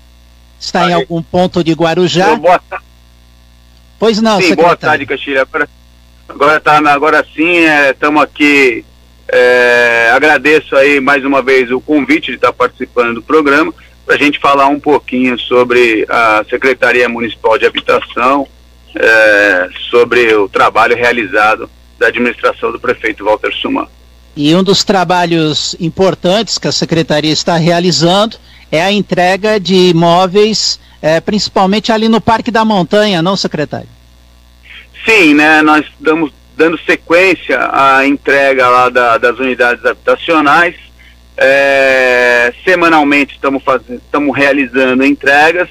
Nessa terceira fase, podemos assim chamar de entregas, é, são 72 é, famílias que, que estão sendo beneficiadas, sendo que 32 já é, mudaram, já fizeram a sua mudança efetivamente, e agora nós estamos, são mais 40 famílias que estão realizando a sua, a sua mudança e vão ter direito aí ao, ao seu imóvel tão sonhado, que é o sonho da casa própria aí, é, e nós estamos dando continuidade a esse trabalho, é, que não é um trabalho simples, não é uma tarefa fácil, em, em especial nesse momento de saúde pública, nós temos que, mais do que nunca, cuidarmos, é, até pelas restrições impostas pelos órgãos de saúde, e estamos respeitando isso, dando continuidade ao programa de entregas que da, de todas as 574 unidades do Parque da Montanha.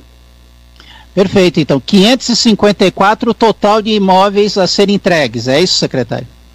574. 574 é o total. Nós já estamos para 320 unidades já que as pessoas já mudaram. É, e estamos dando sequência na entrega das demais unidades.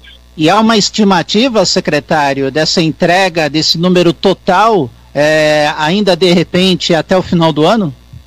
Não, no, na verdade o, nós tivemos a questão da pandemia nos atrapalhou, porque a nossa previsão da entrega dessas unidades, todas elas, era para início de 2021, ou seja, era já para ter tudo sendo entregue, mas em função dos problemas que nós tivemos, nós provavelmente, a gente acredita que até o, até o meio do ano, possivelmente antes que isso, nós já teremos essas, essas unidades entregues, esse saldo, para que todas as famílias que estão é, atualmente, só para lembrar, né, Castilho, essas famílias que estão mudando são as famílias que estão é, ocupam a, a, faixa de segurança da linha férrea, seja o trecho da Rumo ou seja o trecho da MRS, ou seja, são famílias em área de risco, né? A gente tem que sempre lembrar que as pessoas que habitam ali as margens da, da, da linha férrea estão em risco, são inúmeros os acidentes que já aconteceram lá e que vocês com certeza noticiaram na Rádio Guarujá.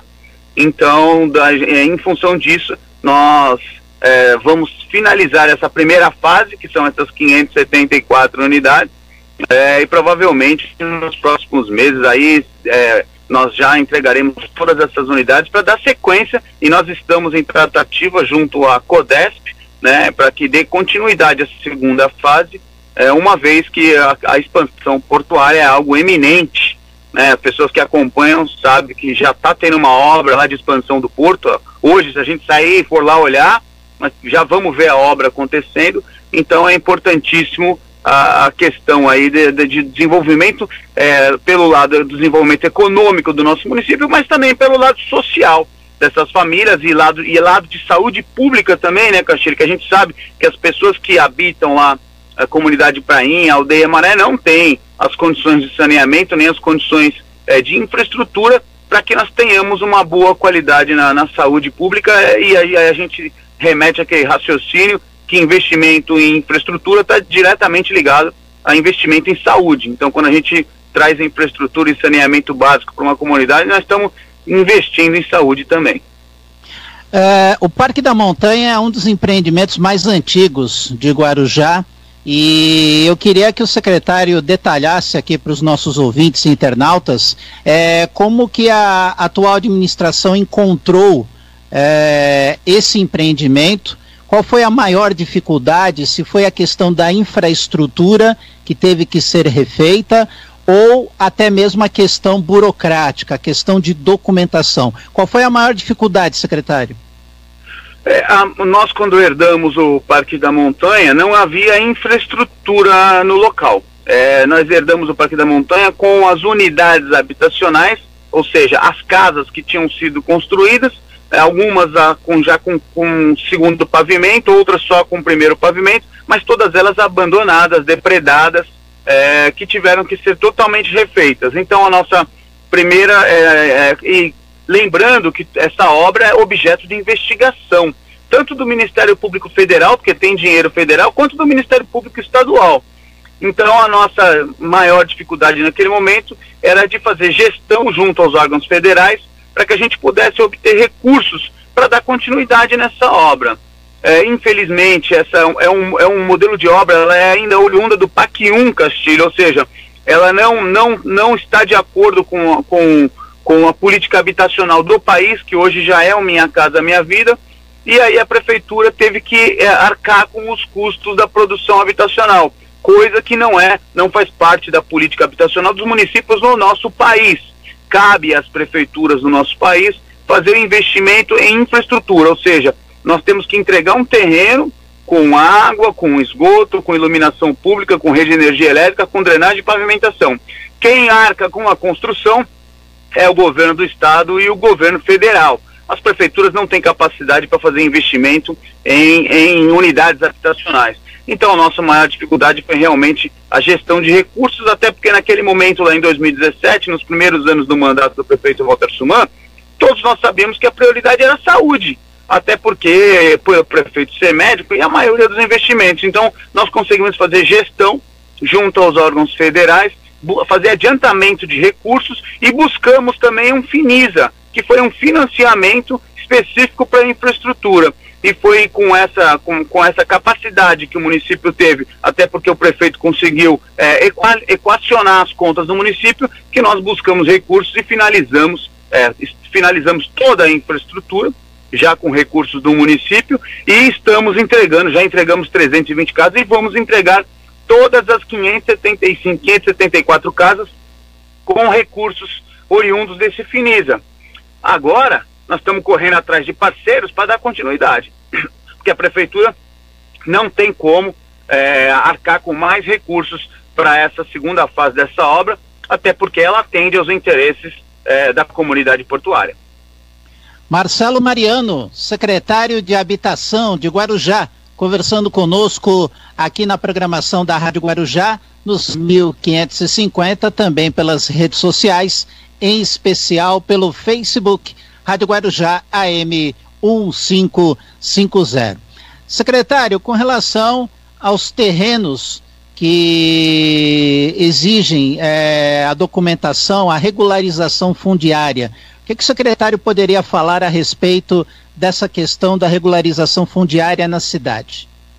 É, essa é a, é a ferramenta que a gente até vê aí constantemente nos, nos meios de comunicação nacional, como sendo aí o, o, o, o grande, o, o, o, o, grande fator de crescimento da, da, do déficit habitacional. Porque quando a gente fala de déficit habitacional, as pessoas falam, ah, é construção de casas. Não, a regularização fundiária está inclusa no déficit habitacional. O déficit habitacional ele se compõe pela produção de casas e apartamentos para morar, mais a regularização fundiária. Então a regularização fundiária é, é, é, o, é, o, é o grande caminho, porque é muito mais barato, Castilho, você levar a infraestrutura para onde a pessoa mora, do que eu fazer um novo local com infraestrutura e com a casa para ela morar. Então, obviamente, a gente sabe que é mais barato a gente levar a infraestrutura e também porque a pessoa ela, ela, já, ela já ocupa aquele terreno há 10, 15, 20, 30 anos e não tem a infraestrutura necessária porque não tem a regularidade fundiária é, daquele imóvel e por isso que não consegue fazer esses investimentos. Então, você levando a regularização fundiária, até por uma questão de logística, geralmente as pessoas ela, elas moram perto de onde trabalham, ou pelo menos deveria ser assim. Então, aí a regularização fundiária se torna muito importante. Guarujá foi pioneira na utilização da lei federal da 13465. É, nós, e somos a, a, cidade número um da Associação do Registra, dos Registradores de Imóvel do Estado de São Paulo é, finalizamos Morrinhos 3 e agora estamos em vias de, de o prefeito fazer as primeiras entregas da, das primeiras matrículas já registradas em cartório é, da Santa Cruz Navegantes. Ato contínuo, nós já estamos já com o mangue seco, já também já em vias de ser aprovada no cartório de registro imóvel e mais 26 núcleos, Castilho, que nós estamos regularizando no município de Guarujá. Ou seja, os próximos quatro anos, esse ano de 2021, nós já teremos muita regularização fundiária para ser realizada, e quando a gente fala realizada, a gente só considera a regularização fundiária pronta quando o imóvel está registrado no cartório de registro de imóvel. Da mesma forma que quando a gente nasce, a gente tem que fazer o registro da nossa certidão de nascimento. Então, quando o imóvel nasce, ele também tem que fazer o seu registro em cartório, e é o cartório de registro de imóvel. E nós é, temos tido muita produção e esse ano nós ainda vamos dar muito resultado para toda a população que anseia por essa documentação, gerando, é, além da segurança jurídica para as famílias que ocupam, é, você tem a questão da cidadania, de você ter um CEP, de você ter um endereço, enfim, você ter aquela, aquela tranquilidade de dizer que o imóvel é seu é, e que você pode é, dormir tranquilo. Acho que esse é o sonho de todo toda, toda a família brasileira, de ter o seu local, de ter o seu canto, em especial quando você tem ele com a documentação toda em dia. Então esse é o nosso trabalho, é um trabalho muito grande de todos os funcionários da Secretaria Municipal de Habitação, ninguém faz nada sozinho, e nós temos muita coisa para estar tá fazendo lá, e se Deus quiser, vamos produzir ainda mais. E também ajuda, né, secretário, até mesmo na questão de futuros programas habitacionais da prefeitura, porque exigem aí a, regularização de terrenos na cidade, não, secretário? Sim, é, nós precisamos fazer a, a, regularização fundiária, ela também não é só de interesse social, ela também é de interesse específico, né, Castilho? Então você tem os, os lotes que são de interesse social e aqueles que são é, é, é, loteamentos irregulares ou loteamentos é, que têm algum tipo de, de dano ambiental e que você não tem a documentação necessária e também carece de investimento de, infra, de infraestrutura. Lembrando que a maioria das, da, das, dos núcleos a serem regularizados, eles também são objetos de investigação do Ministério Público por ocupações que ocorreram há 20, 30, 40 anos atrás e por danos ambientais. Então a legislação vem para dar agilidade em toda essa documentação, dar regularidade e trazer isso para a cidade formal. Então é aquela operação que todo mundo ganha. Ganha quem mora, ganha as ações de Ministério Público que são encerradas e ganha a municipalidade com a formalização do, do imóvel. Secretário, eu quero agradecer sua participação aqui na programação da Rádio Guarujá, dentro do Rotativa no Ar, e, claro, reservar esse espaço final para que o secretário possa mandar uma última mensagem. Fique à vontade. É, eu mais uma vez agradeço o convite e a participação e dizer para todos que nós são tantas as notícias, mas assim, nós estamos agora lá lutando para dar início à obra das 240 unidades que nós conseguimos o recurso no final do ano, você noticiou aqui, que vai atender as famílias de locação social é, oriundas do deslizamento. Então nós temos 600 famílias recebendo é, aluguel social do deslizamento e mais 250 que nós ainda não conseguimos dar a destinação. Essa é a prioridade da Secretaria Municipal de Habitação. Nós estamos trabalhando para que a gente possa ofertar habitação digna a todos aqueles que estão inseridos no programa. É um desafio muito grande, mas nós temos conseguido avançar, graças a Deus, e junto com a regularização fundiária, esperamos que nesses próximos quatro anos a gente é, bata mais ainda recordes do que já batemos nesses quatro anos passados, onde nós produzimos e regularizamos mais no município de Guarujá do que nos últimos 20 anos. É, esse é o nosso trabalho, esse é o nosso grande desafio da administração do prefeito Walter Suman. Secretário, mais uma vez, muito obrigado pela sua participação aqui na Rádio Guarujá. Obrigado. Eu que agradeço. Obrigado. E com isso encerramos o Bom Dia Cidade desta terça-feira, que volta amanhã a partir das 8 da manhã. Programação da TV Guarujá, no canal 11 Guaru TV, segue com sua programação normal. E aqui na Rádio Guarujá, a programação também segue com Renato Costa e o Show da Manhã. Bom dia a todos.